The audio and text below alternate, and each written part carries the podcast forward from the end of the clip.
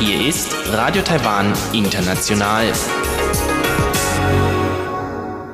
Sie hören das halbstündige deutschsprachige Programm von Radio Taiwan International an diesem Samstag, den 9. November. Am Mikrofon begrüßt Sie Karina Rother und Folgendes haben wir heute für Sie im Programm. Im Blickpunkt werfen wir einen Blick auf ein kürzlich in Taipei durchgeführtes Experiment, bei dem Demenzpatienten mit Schlafstörungen durch künstliche Lichttherapie behandelt wurden und das eine beachtliche Verbesserung der Schlafqualität nachweisen konnte.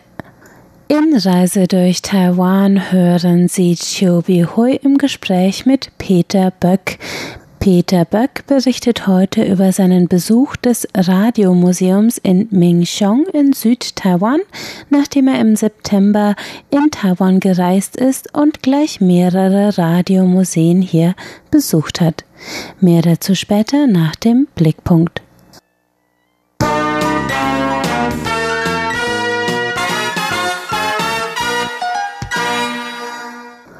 Ein medizinisches Experiment hat in Taipei Hoffnung gemacht, dass Schlafstörungen von Demenzpatienten durch Lichttherapie zu lindern sein könnten. In einem einmonatigen Versuch behandelten Wissenschaftler der Yangmingshan Universität in Kooperation mit dem Lichttechnikhersteller Nanya Demenzpatienten für täglich eine Stunde mit künstlichem Licht. Demenzpatienten gehören zu der Bevölkerungsgruppe mit den schwersten Schlafstörungen. An dem Experiment beteiligt waren 15 Patienten. Die Behandlung zeigte eine deutliche Verbesserung der Schlafdauer nach einem Monat. Leo Yingmei, eine der Versuchsleiterinnen, fasste die Ergebnisse so zusammen. 我们的老人家呢，他在总的睡眠时间从原来的五个半小时，整整增加到七小时十三分钟，也就是说增加了百分之三十七。那特别大家都觉得说辗转反侧的这个时间最难熬，他们原来有将近四个小时是辗转反侧的，那目前呢已经降到两小时二十三分钟，所以呢，他整体的睡眠效率呢都增加了三成五以上。Die Forscherin sagt, Demenz kann bei Patienten zu Orientierungslosigkeit in Bezug auf Ort, Zeit und Tageszeit führen. Dazu kommt, dass viele sich meist in geschlossenen Räumen aufhalten. In dem Lichtlabor wurde mit sogenannten Smart LEDs Sonnenlicht simuliert. Über Veränderungen der Farbtemperatur, Wellenlänge und Strahlkraft simulierte der Raum die Veränderung der Tageszeit. Dadurch wird der Melatonin- und Serotoninhaushalt reguliert, der beiden Hormone, die für unsere Schlaf- und Wachzyklen verantwortlich sind. Die Tochter einer 83-jährigen Studienteilnehmerin fand den Effekt des Experiments beachtlich. 照了以后，海明就没有了，海明没有了，然后睡觉的时间、起来的时间睡比较沉，然后时间也拉长，然后起来次数变成一次而已。照一个多月就就很明显，就慢慢就各方面都一直改善。然后没有照以后，又开始了。Die Forscher hoffen, die Lichttherapie in Zukunft ausbauen und in medizinischen Einrichtungen, in Seniorenheimen und in der häuslichen Pflege einsetzen zu können. Leo Ing Mei sagt, sie erhofft sich auch einen Einsatz in Büros und Schulen. Denn, so die Forscherin, die Lichttherapie könnte in vielen Bereichen eine effektive Behandlung darstellen. Sie sieht darin Möglichkeiten der Vorbeugung von Kurzsichtigkeit und Fettleibigkeit bis hin zum Potenzial der Stärkung von Gedächtnis und Konzentrationsfähigkeit.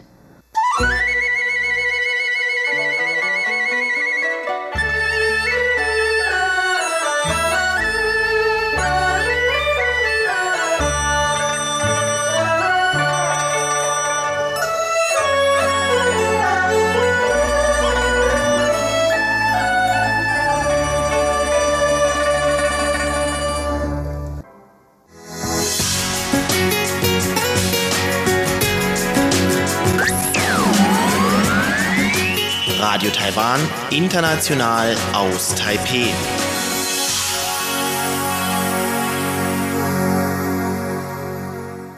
In Reise durch Taiwan spricht Chiu Hui jetzt mit Peter Böck, der ein Radiomuseum in Mingxiong in Südtaiwan besucht hat und außerdem von seinen Ausflügen nach Kending und auf den Aliberg berichtet.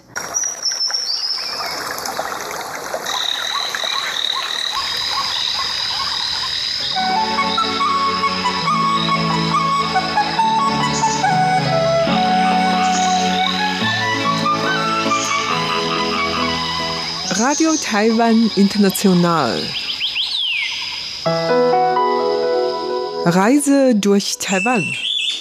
Herzlich willkommen, liebe Hörerinnen und Hörer, zu unserer Sendung Reise durch Taiwan. Am Mikrofon begrüßen Sie Peter Böck und Chiu Hui. Peter Böck ist noch einmal bei uns im Studio. Hallo, herzlich willkommen. Es freut mich, wieder zurück zu sein. Und bevor du nach Taiwan gefahren warst, warst du mal kurz bei uns und hat uns auch schon ein Interview gegeben, zwar über die drei Radiomuseen hier in Taiwan. Dann bist du nach Südtaiwan gefahren und in erster Linie möchtest du das Radiomuseum in Minchong in Jiayi besuchen und du warst auch schon da und kannst du uns mal erzählen, was du dort alles gesehen hast? Ich habe dort eine Reihe von äh, Sendern gesehen, hauptsächlich Mittelwellensender. Der älteste ist von 1938. Aus der, äh, ist keine japanische Produktion, aber aus der japanischen Zeit. Diese Mittelwellensender waren dort äh, im Betrieb bis nach dem Ersten Weltkrieg. Heutzutage wird in, auf dem Gelände immer noch äh, stundenweise Mittelwellenausstrahlung betrieben. Also die Programme, die hier im Hause produziert worden sind, zwar in englischer und in indonesischer Sprache. Darüber hinaus gibt es eine Reihe von anderen technischen Anlagen dort, zum Beispiel umgebaute Schiffssender, die dann auf Mittelwelle oder auf Kurzwelle umgebaut worden sind. Ein Kurzwellensender steht dort, die vorher an einer anderen Stelle äh, war. Das sind meistens Sender, die aus den USA nach dem Zweiten Weltkrieg äh, benutzt worden sind. Darüber hinaus technische Anlagen, zum Beispiel um die, die äh, Stabilität der Frequenz zu gewährleisten, um das zu kontrollieren und zu korrigieren. Das sind Dinge, die man zum Teil äh, heutzutage gar nicht bezeichnet bekommt, weil das also Nebenprodukte, die neben den Sendern benutzt werden. Es handelt sich dort um ein Radiomuseum, aber zugleich wird dort auch Betrieb gemacht. Und Richtig. daher, das ist dann natürlich dann für dich bestimmt sehr interessant. Wie kann man sich denn vorstellen, wie sieht überhaupt die ganze Anlage aus? Ich kann mir gut vorstellen, vielleicht von Ferne kann man schon dort sehr viele Antennen. Wie sieht überhaupt diese Anlage aus? Als ich von Taipei aus in Richtung GI gefahren bin, habe ich die Antennen schon äh, vom Zug aus gesehen. Mhm. Das heißt, es liegt relativ nah an der äh, Eisenbahnlinie, aber das Gebäude liegt ein Stückchen weiter ab und war nicht zu sehen. Man konnte auch nicht alle Antennen sehen von Minchong aus, vom Bahnhof, bin ich dann mit dem Taxi dorthin gefahren, habe dann also das Ganze von der anderen Seite gesehen. Bei der Gelegenheit habe ich doch festgestellt, dass nebenan auch noch ein Gästehaus von RTI existiert. ja, und man kann es auch sehen. Und dort bin ich leider nicht Ach, gewesen. Schade, ich wollte gerade fragen, ob du da eine Unterkunft bekommst. Darf man im Grunde dort eine Übernachtung haben? Das weiß ich nicht, aber mhm. das wäre mal auszuprobieren, ob man das äh, hinkriegen kann. Auf jeden Fall, mir wurde zum Beispiel erzählt, dass äh, in der japanischen Zeit die Mittelwellensender, die die Japaner in Minchong betrieben haben, waren die Kopfstation für das festlandchinesischen Sender in Nanjing das war interessant zu sehen. Und äh, ich habe dann danach gefragt, wie sich dann so die, die äh, Rufzeichen äh, verändert haben. Darüber war man nicht so ganz informiert, aber es scheinen Unterlagen zu existieren, weil ich habe ganz explizit danach gefragt, wie, heißen denn, wie heißt das Rufzeichen heute für den Mittelwellensender dort? Mhm. Und äh, darüber ist man durchaus informiert, aber das Museum, äh, wie man mir gesagt hat, befindet sich eigentlich immer noch in einem Aufbau. Äh, wenn man dort hineinkommt und geführt wird, äh, sieht es nicht danach aus. Es gibt also eine geschlossene Vorstellung von den Produkten, die da zur Ausstellung äh, stehen. Aber offenkundig ist es so, dass man auch Forschungsarbeiten dort betreibt und da äh, ist man noch mitten in der Arbeit. Und du hast ja vorhin von den Rufzeichen gesprochen. Und welche Rufzeichen hatte hm. China oder hat jetzt Taiwan also, bekommen? Das kann ich jetzt aus dem Kopf nicht so genau sagen, aber es gab aus der japanischen Zeit, die haben ja die Sender in, in äh, Taiwan alle ja erst äh, aufgebaut, haben die ein Rufzeichen von Japan gehabt, das mit einem J begann. Und äh, in der chinesischen Zeit, das heißt zwischen 1945 und 1949, das bedeutet in dem Moment, wo die Japaner abgerückt sind, ging das äh, über an die chinesische Nationalregierung der Republik China. Und dann bekam es ein Rufzeichen, das mit einem X begann. Und in dem Moment, wo die Nationalregierung, die in Nanjing äh, beheimatet war, ähm, nach Taiwan geflohen ist, dann gab es ein neues Rufzeichen, das begann dann mit einem B. Das heißt, da, da äh, äh, sieht man auch die wechselvolle Geschichte des Landes. Ja, also mit dieser Änderung der Luftnahme merkt man schon, dass die Geschichte sich so weiterentwickelt hat. Mhm. Aber ansonsten, welche Highlight hast du noch bei diesem Museumbesuch gesehen? Also der, der älteste Sender das ist ein Ding, das ist so 20, 30 Meter lang mit allen Komponenten, die dann nebeneinander stehen, die praktisch das gesamte Gebäude ausfüllt. Und man kann kann dort an dem Sender, der ja auch von den Amerikanern bebombt oder beschossen wurde, kann man auch Splittereinschläge in diesen Sender sehen die sind noch zu sehen, also nicht äh, repariert. nein, nein, die hat man, die hat man sogar mit Hinweisschildern versehen, um zu zeigen, hier sind die Auswirkungen des Zweiten Weltkrieges zu sehen. Mhm. Ja, das ist tatsächlich interessant. Also jeder hat seinen Teil, also Japaner, Amerikaner, Taiwaner, Chinesen, ja. Ja. Mhm. Okay. Und was für mich auch interessant war, nicht nur im Museum hier im Haus, sondern auch in Minchong zu erfahren, dass der Name Voice of Free China auch schon aus der vorhergehenden Zeit, also äh, der nationalchinesischen Zeit, schon benutzt worden ist. Und zwar als die, die Sendestation von Chongqing ausgearbeitet hat. Wo liegt überhaupt diese Anlage? Also das ist weit entfernt von dem Hauptbahnhof Jiayi oder ist es ungefähr nah dazu. Es du bist ja mit dem Taxi hingefahren. Es ist sehr nah. Das Taxi oh. fährt zehn Minuten ungefähr. Ja, der, die, äh, ich habe 100 Taiwan-Dollar dafür bezahlt. Also äh, ganz nah.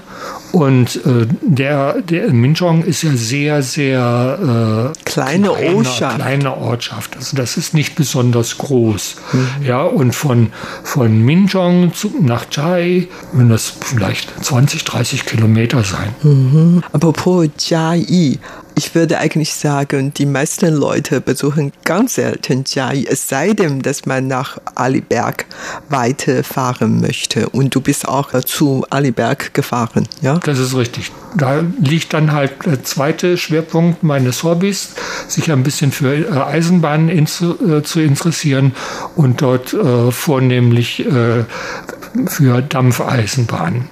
Mhm. Ja, es gibt ja auch in Deutschland eine ganze Reihe von Museumsbahnen, die äh, Dampfbetrieb haben. Und in Indonesien gibt es solch ein Museum. Hier in, äh, in Taiwan gibt es in Kaohsiung eins. Genau, ja. Kaohsiung in Südtaiwan. Genau, da bin ich ja letztes Jahr schon gewesen und diesmal habe ich mir dann die Alishan-Bahn ausgesucht. Der Betriebsruf beinhaltet auch ein kleines Ausstellungsgelände, wo äh, historische Loks unter anderem drei Dampfloks, die allerdings nicht mehr im Betrieb sind. Äh, und dann gibt es eine Reihe von Dieselloks und unter den Dieselloks äh, ist eine, die aus Deutschland stammt und zwar von Ohrenstein und Koppel in Dortmund. In Dortmund, okay. Diese Lok ist so aus der 60er oder 70er Jahren. Das heißt, dort hast du dann drei Dampflokomotive und eine Menge von dieser Lokomotive gesehen. Richtig, ja, ja. okay. Ähm, das hört schon ziemlich viel an, also 10, 20 Stücke zu sehen, oder? Ja, zusammen mit einigen von den Waggons. Mhm, ja, und dann kommt ja noch hinzu, dass dort auch ein Betriebsgelände ist. Dort also ist praktisch der äh, Beginn des Einsatzortes. Die äh, Bahn für die Passagiere beginnt im Hauptbahnhof von Chiai. Und äh, der, die, den äh, Betriebshof ist praktisch ein oder anderthalb Kilometer entfernt. Man fährt dann also in Richtung Chiai, holt die Passagiere ab und fährt dann den gleichen Weg wieder zurück, um in Richtung Alishanberg zu fahren. Bist du mitgefahren? Ich bin mit der Alishanbahn auch gefahren. Mhm. Leider. Leider. Nur denn? bis auf 1400 Meter, weil höher die Strecke gesperrt war. Oh, so Denn leider bin ich auch zur falschen Jahreszeit mhm. unterwegs, weil im Moment es relativ häufig regnet in den Bergen. Deshalb Aha. bin ich auch nicht zum äh, Sonne-Mondsee gefahren. Und äh, es ist relativ kalt oben. Und obendrein, es gibt also äh, heftige Winde, kalte, extrem kalte Winde im Moment. Die hat man allerdings auch hier in Taipei zurzeit. Ein ja. bisschen Kälte, aber eigentlich sehr herbstlich, würde ja. ich sagen. Ja. Okay.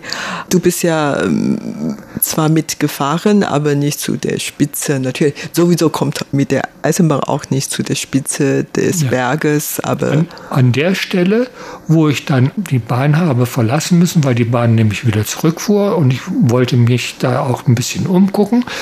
Dort Fujing, glaube ich, heißt es. Mhm. Äh, dort gibt es ebenfalls eine Wagenhalle und dort stehen auch zwei Dampfloks, die man besichtigen kann, anschauen kann.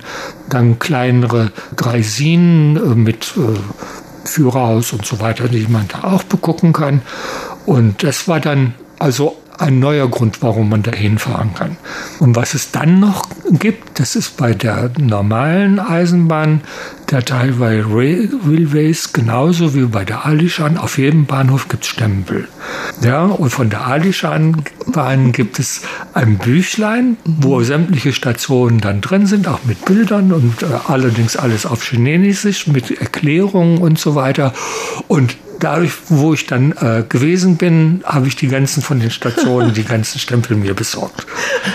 Viel Spaß damit gehabt. Ja, natürlich. Du, ja, natürlich. Ja, natürlich. Also für Sammler ist es dann alles bestens geeignet. Und obendrein muss man dazu sagen, die Bahnstationen sind historisch zum Teil. Mhm, das ja, stimmt. Sehr schön restauriert und da kann man dann also auch äh, diese dann wieder als, als Fotomotive benutzen. Mhm. Also spricht man von den Aliberg, dann spricht man von einigen Stichwörtern, unter anderem Sonnenaufgang, die alte Bäume, Eisenbahn und vor allen Dingen Wolkenmeer. Richtig. Also ich habe es gesehen, aber nur auf Postkarten. Weil du, du warst ja gar nicht so hoch. Richtig, darauf, ja. richtig. Mhm. Also dort, wo ich war, das ist praktisch auf der Hälfte des Berges, also etwas über der Hälfte des Berges, 2200 irgendwas Meter hoch ist es. Aber jetzt richtig oben stehen, um das Wolkenmeer zu sehen, das äh, war mir leider nicht vergönnt. Dazu hätte ich mit dem Bus fahren müssen und dann noch mal ein paar Kilometer. Ob da eine Bahn gefahren wäre, weiß ich nicht. Bis Shushan äh, hoch. Keine Ahnung, ob das ging.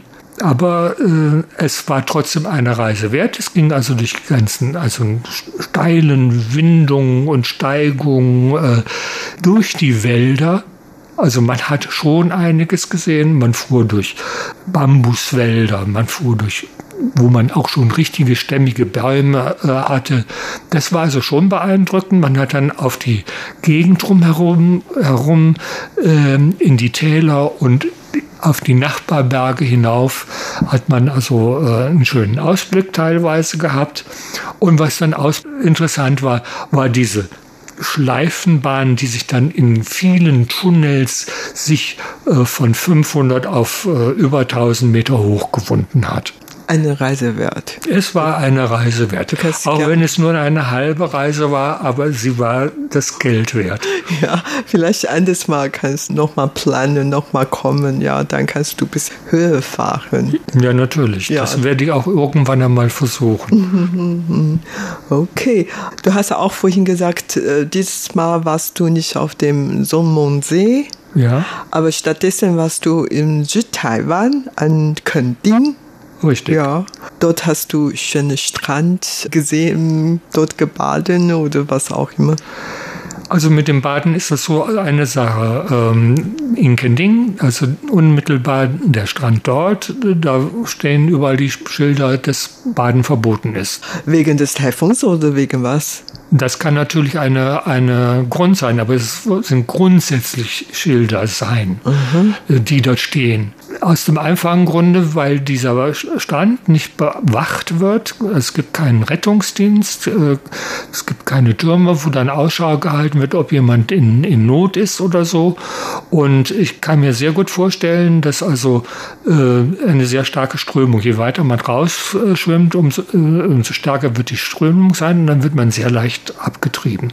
Und je nachdem, in welche Richtung es geht, ist das extrem gefährlich. Mhm. Ja? ja? Badestrände, die dann bewacht werden, da muss man den Eintritt zahlen, dann ist das also viel Volk, das muss man dann dazu sagen. Und am Wochenende macht es keinen Spaß. Ich bin äh, unter der Woche dann am Strand gewesen, so als Strandläufer, so äh, durch, durch die Gischt zu laufen. Das macht schon Spaß, aber äh, mein, mein Schnorchel-Equipment, äh, was ich dabei habe, ist leider nicht zum Zuge gekommen. okay, aber du warst ja doch in Kending und was hast du dort unternommen oder wo warst du denn überhaupt? Also ich war in, in welchem Teil? Ich war in dem Dorf Kending selber. Mhm, ja, unmittelbar dort, wo der Nachtmarkt anfängt. Das ist also, das ist wieder ein Nachtmarkt gewesen, der mir gefallen hat. Es gibt welche, die mir nicht gefallen haben, aber das war einer, der mir gefallen hat. Vor allen Dingen, man kann also sehr gut Fisch und Squid und Muscheln und alles Mögliche essen. Meeresfrüchte. Meeresfrüchte, genau. Mhm. Und ich habe dort eine Rundreise gemacht, eine organisierte Rundreise, so Kleintransporter, äh, wo dann also neun Leute drin gesessen haben und dann wurden wir durch die Sehenswürdigkeiten äh, geführt. geführt. Mhm. Also ich war am südlichsten Punkt ich war an der Ostseite, die auf der hohen Klippe und habe dann in Richtung Norden äh, geschaut und habe die äh, wundervollen Sterne und die Wellen, brechen, brechenden Wellen gesehen. Äh, das war, das war ergreifend. War hohen Wellen gewesen? Waren sehr hohe. Sehr hohen Wellen. Ja, es ist wieder ein Taifun im Anzug. Ja. Der ist gerade über den Philippinen. Also mhm. Äh, das hat sich da wahrscheinlich schon äh, angekündigt. Ja. In diesem Jahr hatte es bis jetzt etwa so 20 Taifunen im Südpazifik entstanden. Nur die meisten kamen wirklich dann an Japan vorbei. Und hm. Japan ist dieses Mal wirklich ja. stark davon betroffen, haben wir immer ja. gehört, ein nach dem anderen. Ja. Mhm. Okay, in Südteil von Taiwan Apropos ähm, Nachmarkt. Du hast ja vorhin gesagt, dieser Nachmarkt in Kending hat dir gut gefallen, genau. aber der Nachmarkt in Jiayi hat dir gar nicht gefallen. Ja, ja, richtig. Der war mir zu kommerziell. Es war wenig zum, zum Essen dort. Es gab was zu essen, ja, aber es war nicht das, was ich mir eigentlich erwartet habe. Also wenn ich an Kaohsiung denke, äh, dort gab es dann auch Früchte zu kaufen, da gab es alles Mögliche zu kaufen dass die Geschäfte rechts und links dann äh, auch bis abends hin äh, sich auch auf dem Nachtmarkt breit machen, ist ja auch klar. Aber Dort war es 80 Prozent waren die Geschäfte mit mhm. Schuhen und mhm. Taschen und mhm. allerlei Zubehör und allem drum und dran. Aber wenig zum Essen und vor allen Dingen, man konnte sich fast gar nicht irgendwo hinsetzen. Aha, okay.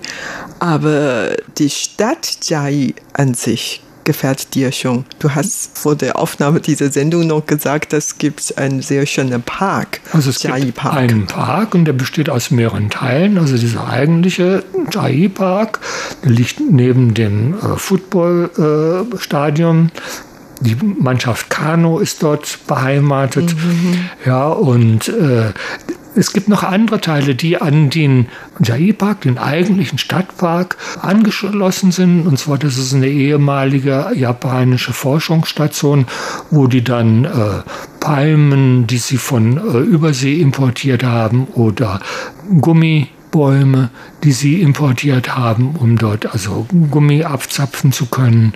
Äh, die haben dann dort äh, erforscht, wie man diese äh, äh, Bäumen dann hier in, auf Taiwan äh, akklimatisieren kann, wie man mit, in welchem Umfeld die äh, angesiedelt werden müssen, welche Böden sie brauchen und so weiter und so fort. Und äh, dies besteht heute noch. Das liegt also nördlich von diesem Stadtpark und da kann man also wunderbar drin laufen und da, da das also inzwischen fast 100 Jahre alte Bäume sind, ist das ein richtig gehender wilder Wald ja, und äh, man äh, läuft durch, durch eine äh, Flusslandschaft, eine Bachlandschaft, nenne ich das mal, äh, hindurch, äh, mit, mit gemischt mit äh, Wasser, Seen, mit Wasserpflanzen, mit allerlei Tieren. Tieren hat man aber kaum gesehen. Es sollen dort Raffen sein. Und das war dann beeindruckend. Mhm. An der anderen Seite gibt es einen botanischen Garten, wo dann also Pflanzungen äh, gemacht werden.